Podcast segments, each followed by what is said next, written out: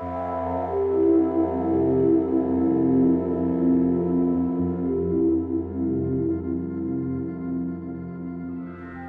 hola a todos, bienvenidos a un nuevo episodio de Marte está lejos.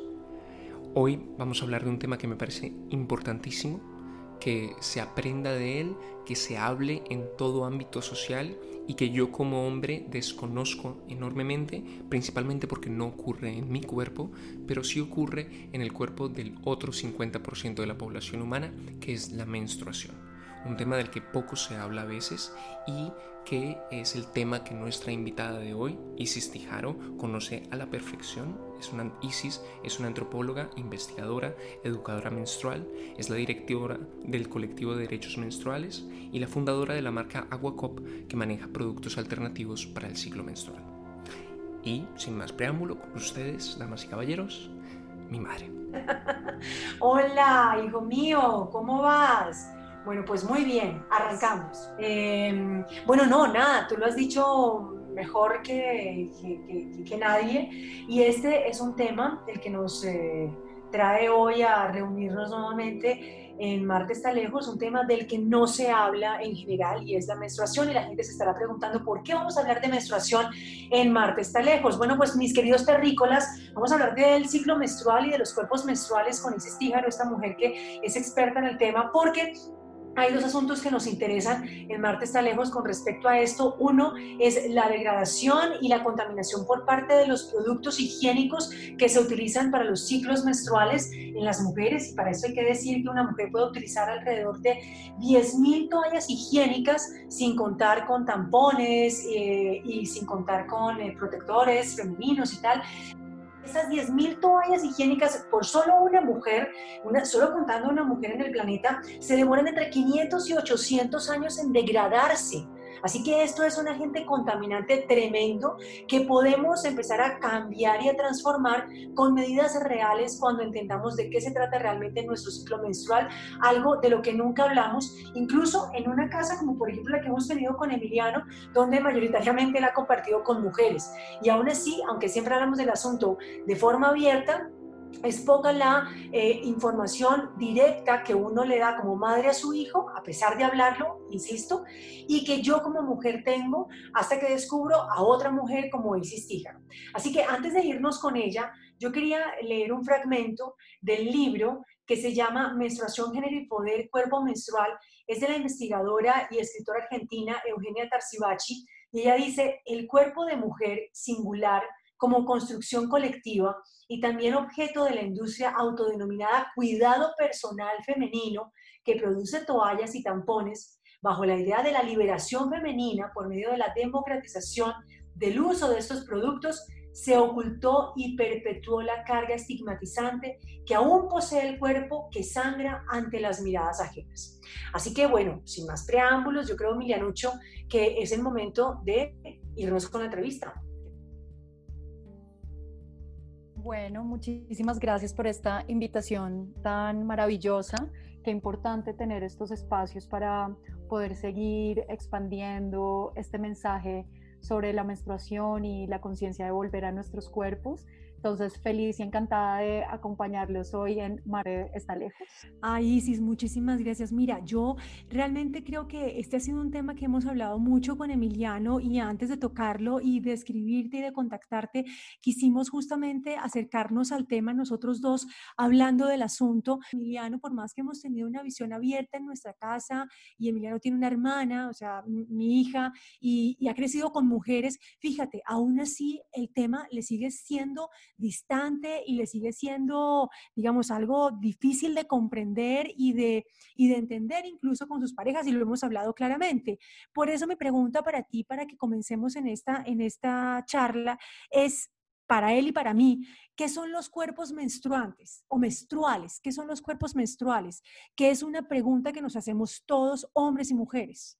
Bueno, los cuerpos menstruantes, la menstruación ha sido un tema que se ha inscrito predominantemente en el reino de las mujeres y de las niñas. Sin embargo, hay personas no binarias que también tienen una experiencia menstrual. Por eso hablamos de experiencias menstruales en personas menstruantes. La menstruación es el quinto signo vital, es un proceso eh, biológico natural que también trasciende a la vida cultural, política eh, y social de las personas. Entonces la experiencia menstrual no solamente es algo que se pueda eh, que, podamos entender o que nos podamos aproximar solo desde la esfera íntima, exclusivamente femenina. Es un tema que también trasciende a la construcción de la identidad de una persona que tiene esta experiencia en su vida.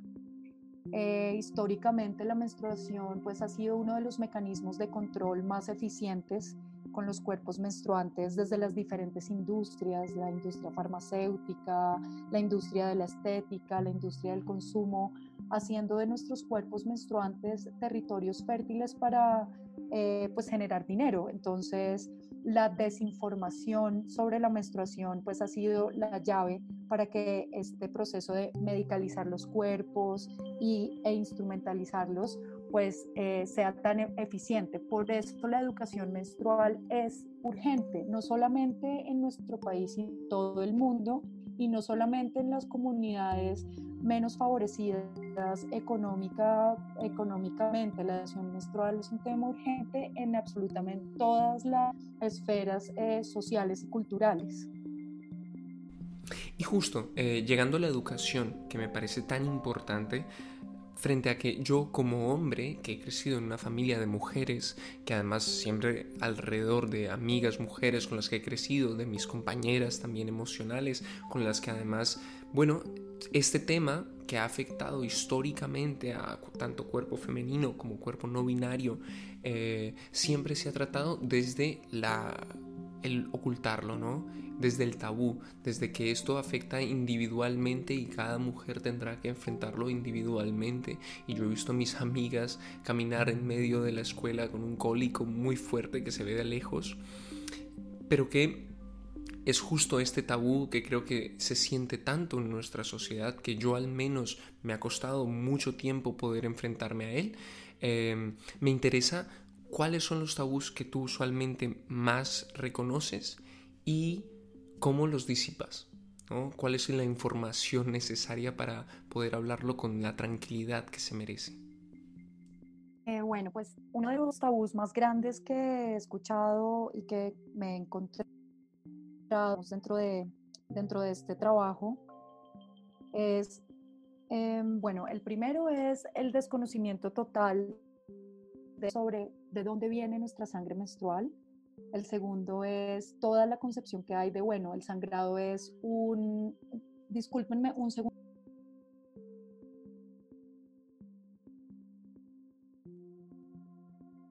Disculpen.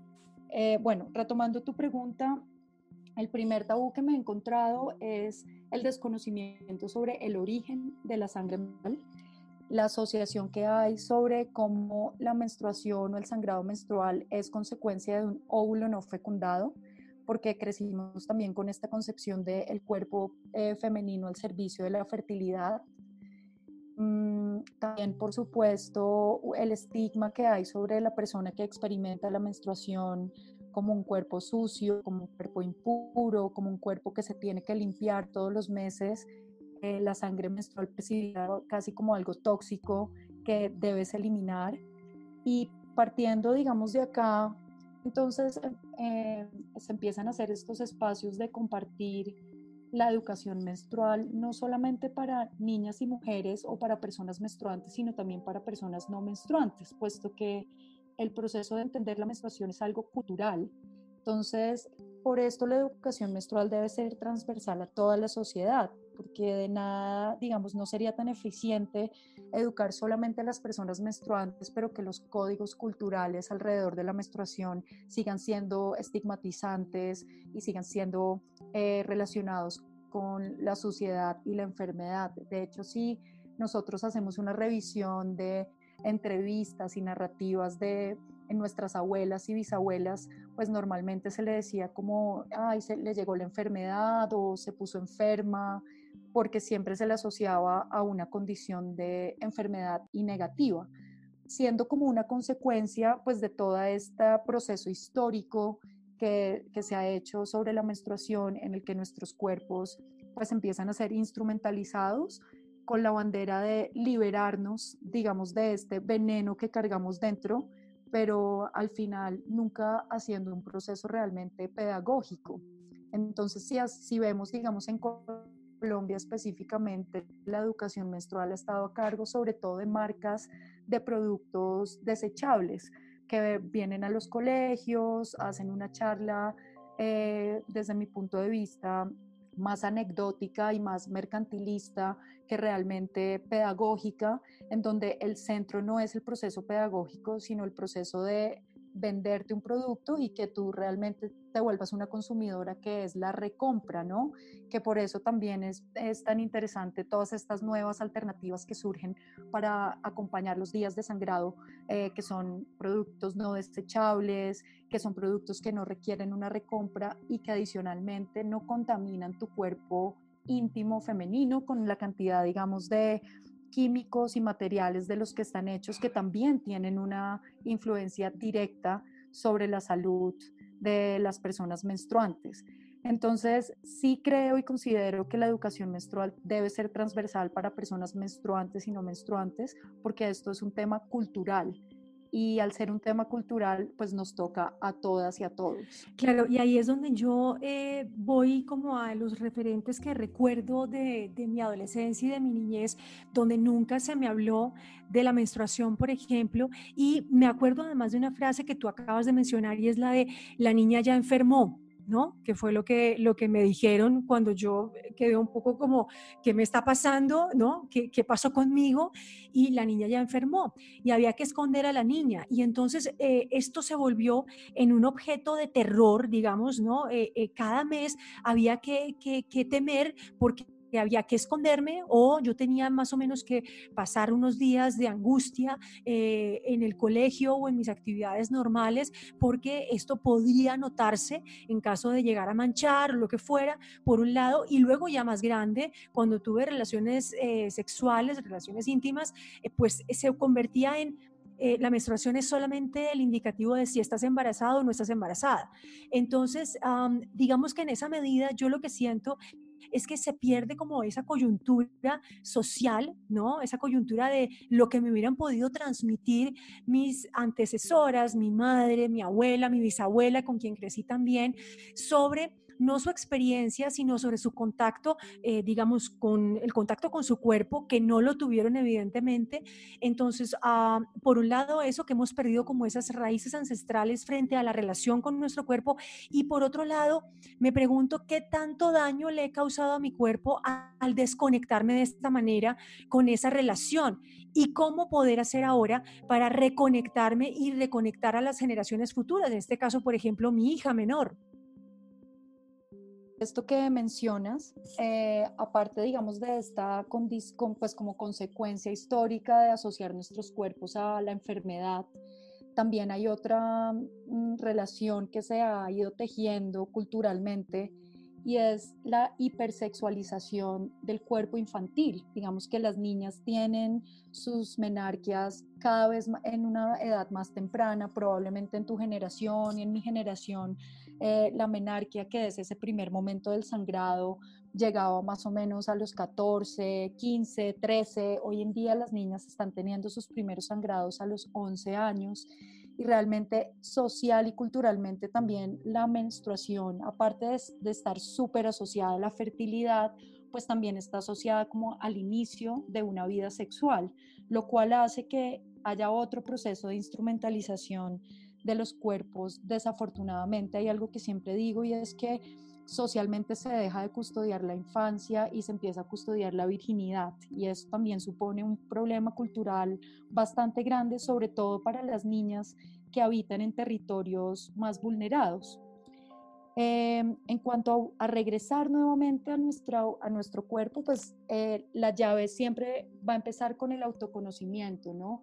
Entender primero de dónde viene esta sangre menstrual, eh, qué es el útero, qué es la vagina, qué son las trompas de falopio, qué son los ovarios y todo lo que implica ciclar. Digamos que la menstruación también se nos ha enseñado como un proceso binario en el que tú menstruas o no menstruas, estás embarazada o no estás embarazada, te duele o no te duele. Em, y realmente el mm, habitar un cuerpo menstruante es habitar un cuerpo cíclico, un cuerpo que tiene diferentes momentos por los que tú vas pasando y es muy interesante empezar a entender estas fases también más allá de lo médico.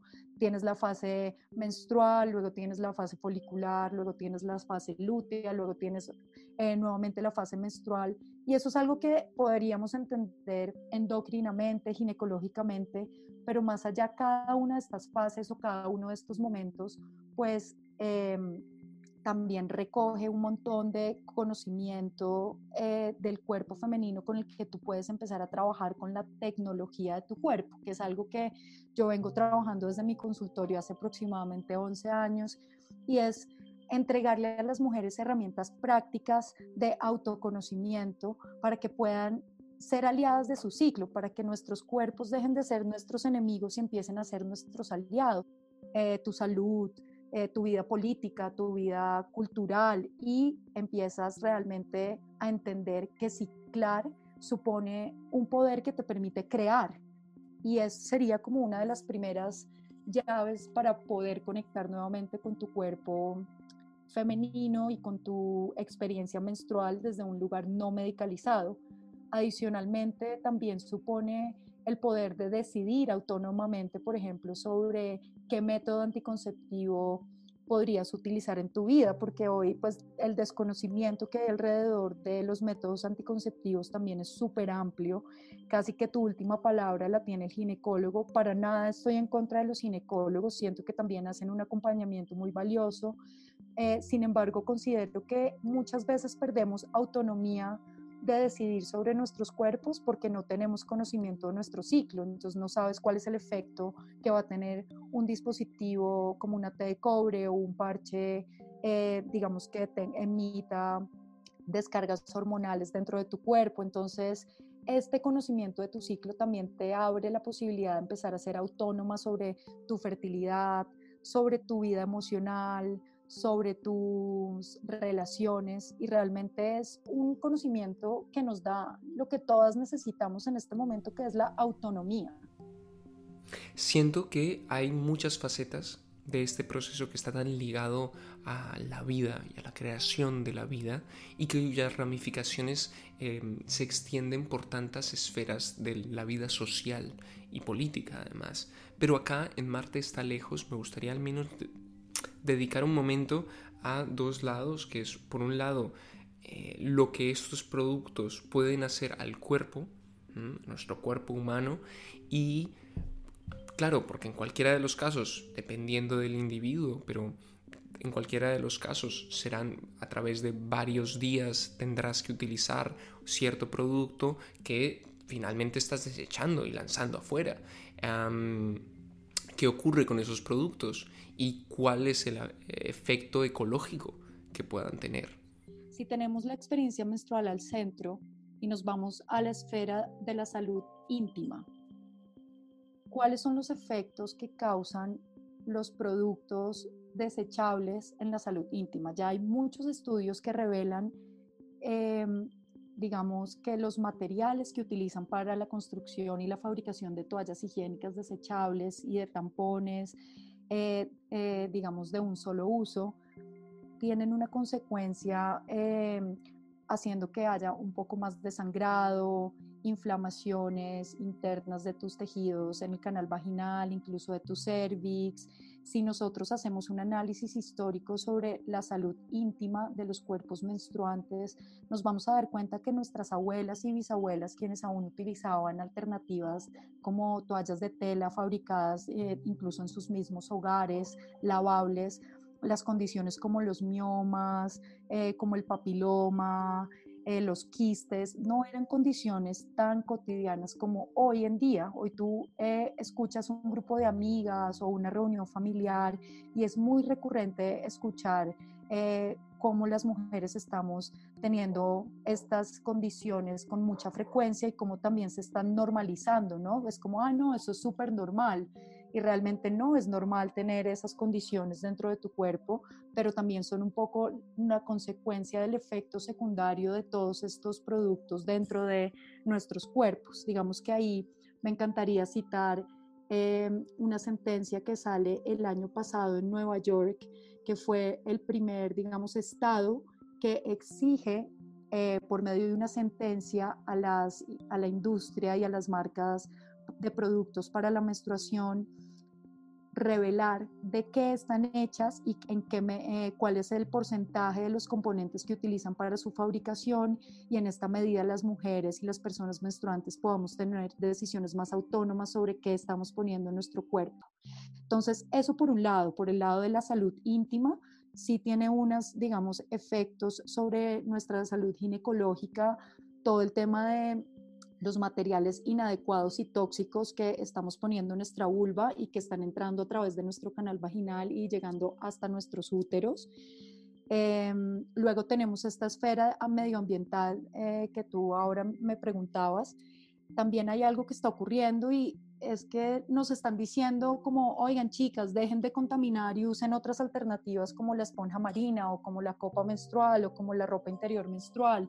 Y realmente pues ahí también hay que ver este proceso con lupa porque no somos nosotras las que contaminamos, sino realmente son las industrias las que están contaminando. Entonces ahí hay como un mensaje de doble filo en el que todo el tiempo en las publicidades de estos nuevos productos nos están diciendo, eh, le estás aportando al planeta, deja de contaminar y un poco la industria lavándose las manos de todas las consecuencias que están causando también históricamente, lo han hecho en nuestro medio ambiente. Entonces eso también hay que verlo un poco con lupa. Claramente una persona menstruante utiliza en promedio cinco productos desechables al día eh, durante tres a cinco días, digamos, en la media hay mujeres y personas menstruantes que su ciclo menstrual puede durar ocho días, diez días. Entonces, imagínate la cantidad de productos descartables que llegan a la tierra. Ahí vienen otras alternativas como la copa menstrual o la ropa interior menstrual o las toallitas de tela lavables o la esponja marina,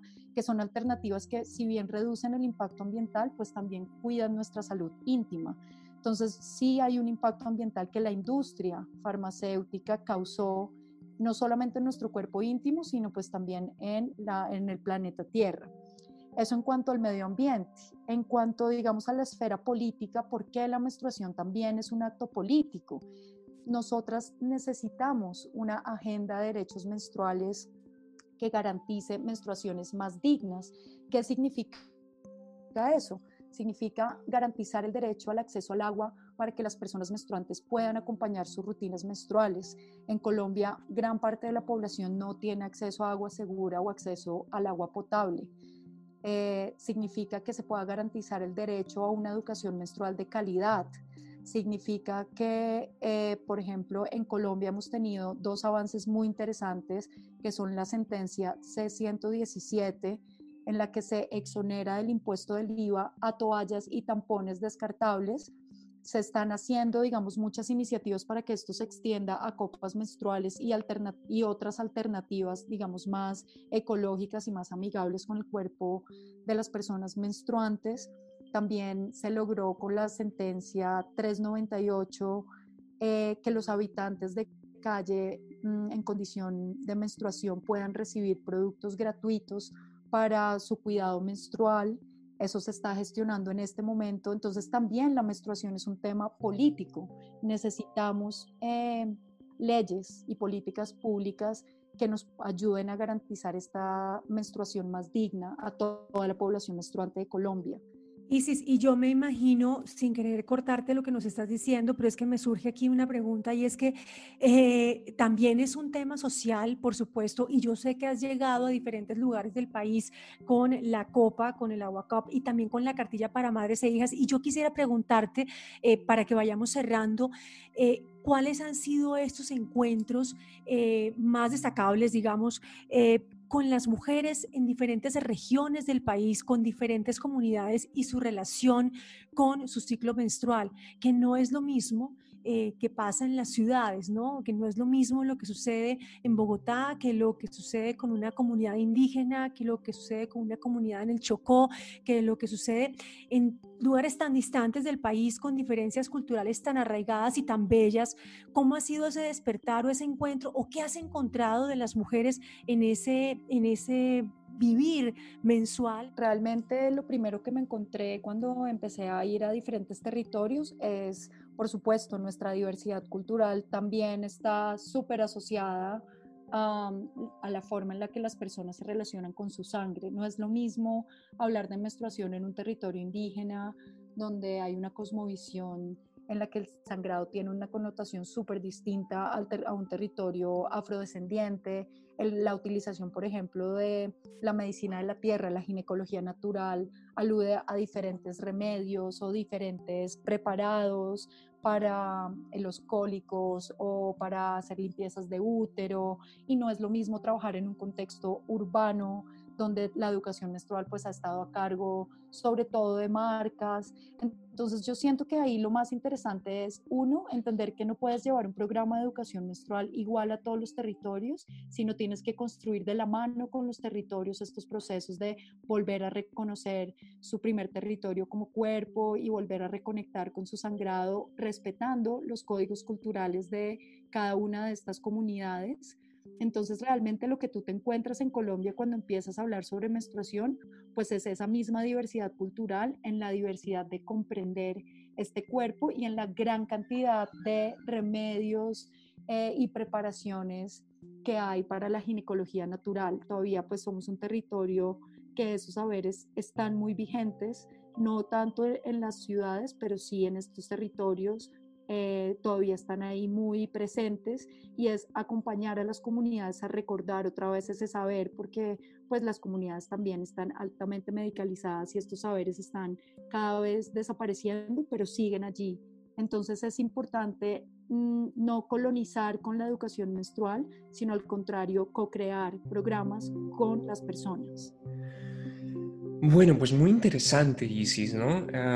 muy interesante todo un discurso que claramente está muy estudiado, que claramente está muy trabajado y que de nuevo a mí ante todo me trae como esta em, importancia del poder tener esta discusión, sobre todo como hombre dentro de que lo que habíamos hablado antes, este es un tema que para mí es todavía muy distante, es un tema que realmente hasta solo mi, llamémoslo mi adultez, he podido enfrentarlo con otras herramientas, dado que para nosotros como hombres, como hombres colombianos, al menos dentro del contexto de mi generación y las generaciones que me precedieron, sí siento que se ha manejado siempre desde un tema distante, un tema además em, incómodo, que nos incomoda como pero la realidad es que todas las mujeres lo atraviesan, sean nuestras madres, sean nuestras hermanas, sean nuestras compañeras, y además no solo es un proceso que las implica mensualmente y que mensualmente las afecta a cada una de manera individual, sino que afecta cada faceta de nuestra vida activa, porque no es simplemente la ecología, no es simplemente ella, su salud, es también ¿no? el ámbito político, y cómo la mujer se puede desarrollar dentro de nuestra sociedad. Hoy más que nunca, donde se están abriendo más y más espacios para la mujer, creo que nosotros como hombres tenemos que ser los primeros de estar al tanto y de saber y de investigar por nosotros mismos, ¿no? por nuestra cuenta también, cómo nosotros podemos acompañar eh, todo un proceso y cómo podemos acompañar a las mujeres que amamos y a las que no en, eh, en que ellas también puedan sentirse lo más cómodas posibles eh, con su naturaleza, con su cuerpo, con lo que ocurre naturalmente y además con eh, que ante todo que haya una salud y que haya un cuidado de ellas y del medio ambiente que para nosotros es lo más también importante, ¿no? Claro, y por supuesto digamos, la, la, posibilidad de reconectarnos con esa sabiduría interior que trae ese ciclo menstrual, ¿no? Entender que las mujeres no tenemos, dejar de caer en el estigma de, ay, es que las mujeres son raras, o es que a las mujeres no se les entiende, o es que no, lo que pasa es que las mujeres no vivimos, bueno, los seres vivos, pero en general digamos que el cuerpo de la mujer a nivel hormonal eh, no está atado a, una, a un tiempo lineal. Nosotros vivimos ciclos y dentro de ese ciclo enorme, por ejemplo, yo que estoy entrando a lo que decía Isis Tíjaro, eh, la plenipausia, que me pareció bellísimo, ese, ese, esa manera de describir esta etapa, ¿no? Eh, la plenipausia entrar a esta plenitud, a esta otra etapa de la vida, hemos pasado por muchísimos ciclos y esos ciclos menstruales están llenos de vida y de sabiduría. Ahora, poder alejarnos de la estigmatización, poder alejarnos de la medicalización y poder alejarnos de todos los productos que la industria nos da para sentir que esto debe ser algo vergonzoso, pero además algo vergonzoso por lo que tenemos que pagar mes a mes, ¿verdad? Eh, y con lo que estamos contaminando el planeta y contaminando nuestros cuerpos, creo que es hora de entenderlo como una revolución personal, así como se ha generado este tema eh, cultural en torno a la intimidad como algo que alguien debe vivir y padecer en su silencio, creo que es momento de socializarlo, de visibilizarlo y de hacerlo un cuerpo social para que podamos generar políticas públicas que nos permitan a todas las mujeres dignificar esa sabiduría interior de nuestro cuerpo, de nuestra biología, de nuestra fisiología, pero además comprender que podemos hacer desde nuestra... Eh, vida cotidiana, eh, actos sensibles y poderosos para dejar de ser seres contaminantes y para dejar de contaminarnos mentalmente y físicamente con estos productos de, entre comillas, higiene menstrual. Creo que es como lo más valioso que rescato de todo lo que nos dijo Isis, que bueno, podríamos quedarse horas hablando con ella, porque eh, claro, uno no alcanza, como nos han dicho, que esto es un tema tan personal, tan íntimo, tan de vivir en un baño, encerradas, para que nadie lo sepa, pues uno no se imagina cómo otras mujeres están viviendo estas etapas. Uno no se imagina cómo pasa en la ruralidad o, por ejemplo, cómo pasa en países como en África, donde las niñas y, las mujeres eh, todavía eh, utilizan lo que utilizaban nuestras abuelas en estos otros países de Occidente, eh, que son la tela, el algodón, que se coloca en la tela, cómo, cómo ellas tienen que incluso dejar de ir a la escuela, incluso en muchas zonas rurales de nuestro país, ¿no? Para poder afrontar los días en los que tienen el ciclo menstrual, porque se les estigmatiza y se les ve como algo sucio y algo que debe esconderse. Creo que esa, esa, mentalidad hay que cambiarla ya. Sí, porque además viene también con algo que, que, que bueno, eh, dentro de que ya me, me, parece interesante que en algún otro momento lleguemos como un, podcast específicamente de, de, estos temas, me parece como muy contradictorio y muy claro, ¿no? De esta sociedad que donde el cuerpo de la mujer, ¿no? Eh, está tan objetivizado, está tan sexualizado, eh, se convierte como esta cosa de deseo, un objeto al que el, hombre desea y al que el hombre posee de alguna manera, pero hasta el punto en que, lo, en que se quiere, ¿no? Todo lo demás, cuando ya se trata de la realidad de los cuerpos físicos, que también atraviesan cambios, que no solamente son bonitos, que no, no sino que simplemente son un cuerpo, eh, ahí sí ya no, ahí sí eso lo tengamos escondido. No nos gusta. Exacto, ahí sí no nos gusta. Y, y, es que esas mismas mentalidades son lo que nos afectan directamente a todas las otras cosas. ¿no?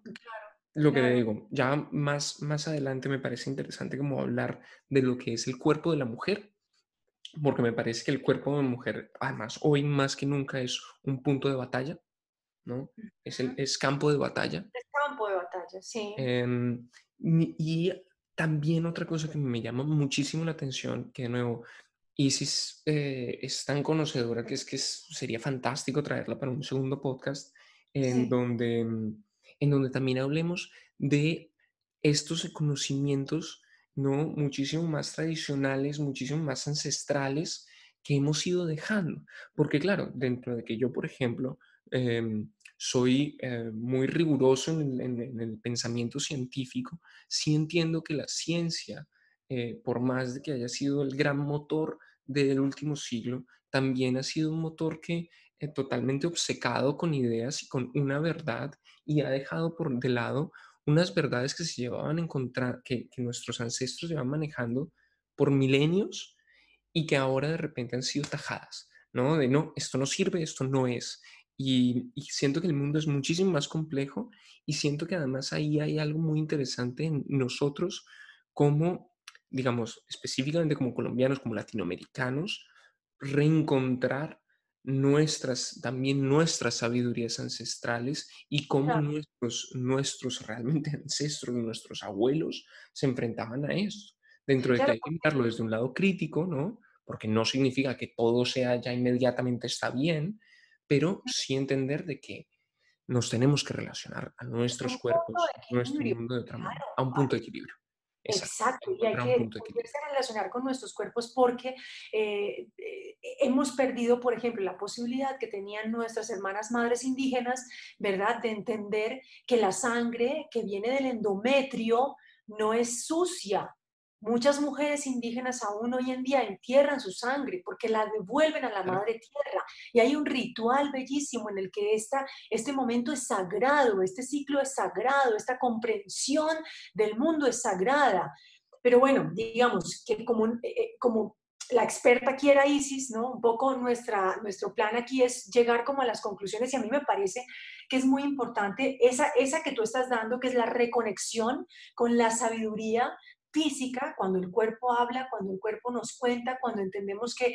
Em, somos seres que vivimos ciclos, que nos movemos, que no todo es estático, que la línea del tiempo es simplemente una de las grandes paradojas y de las ideas también que hemos creado los hombres, los seres humanos, quiero decir. Pero además me parece importante eh, salir de pronto, terminar este, este, este, este programa, entendiendo que eh, los rituales sagrados están ahí para comprenderlos, para entendernos, para volvernos a leer que la menstruación no es eh, algo indigno, no es algo que nos haga eh, seres sociales per se, es decir, no por tener la primera menstruación o su, primera, su primer ciclo las mujeres se convierten en señoritas y no por tener un último ciclo las mujeres eh, nos convertimos en seres que somos objeto desechable y que ya no servimos para la sociedad. Así que esas ideas extrañas que nos ha hecho eh, entender la industria y que nos han hecho entender los científicos sin corazón y sin conexión, es momento de reevaluarlas. Y por otro lado, es importante comprender que si bien estos productos que se nos entregan, además, muy, ¿no has visto estos comerciales, Emilianucho, que son muy chistosos en los que eh, se muestra una compresa y se le pone un líquido azul? Cuando todos sabemos que la sangre no es azul. es como todo lo vamos a esconder, todo lo vamos a llenar de eufemismos, ¿no?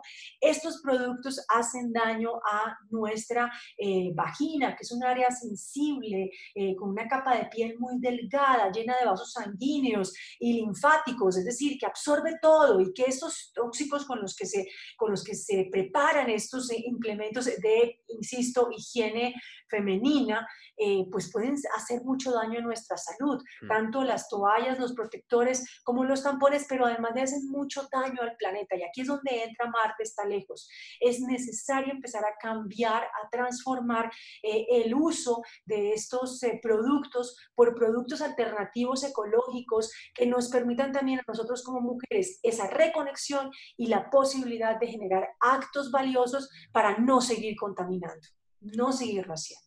Y para concluir también, el informarse, ¿no? Dentro de que evidentemente todo esto, como siempre, vamos a volver a una cuestión de consumo, de cómo consumimos eh, conscientemente, pero además de que específicamente un tema como este se trata de, es que tenemos que poder hablarlo y poder hablarlo con la mayor de las tranquilidades y que entendamos que es un proceso de lo más normal del mundo, porque eh, es como si mantenemos esta cosa, este misterio que lo rodea, ¿no? este tabú que lo, que lo oculta, em, también para nosotros hombres es, se vuelve infinitamente más difícil acompañarlas.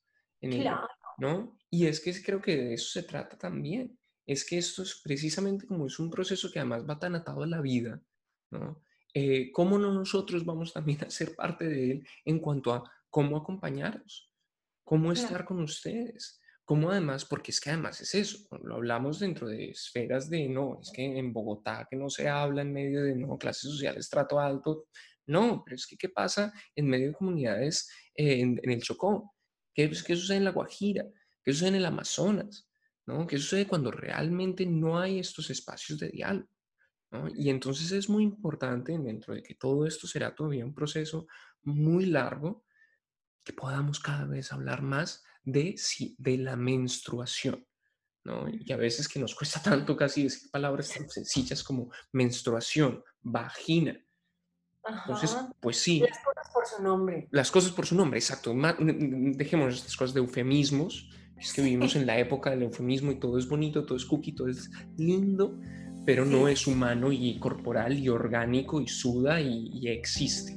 Claro, claro. Y yo no, y como decía, hace, hace muchos años yo trabajé en una obra de teatro que se llamaba Monólogos de la Vagina y había uno de los monólogos que me parecía fantástico que decía, es que mi vagina no quiere oler a rosas, no quiere oler a, a jazmín, no, mi vagina quiere oler a mi vagina, mi vagina quiere ser mi vagina, ¿no? Que era una voz de yo soy lo que soy, mi cuerpo es lo que es, ¿no? Mi sabiduría está ahí, mi conocimiento está ahí y qué bueno que los hombres puedan acompañarnos en este proceso, qué bueno que los hombres puedan sensibilizarse para que también nos bajemos un poquito de esa idea patriarcal del chiste tonto que se tiene desde que los hombres... Ay, es que tiene la regla.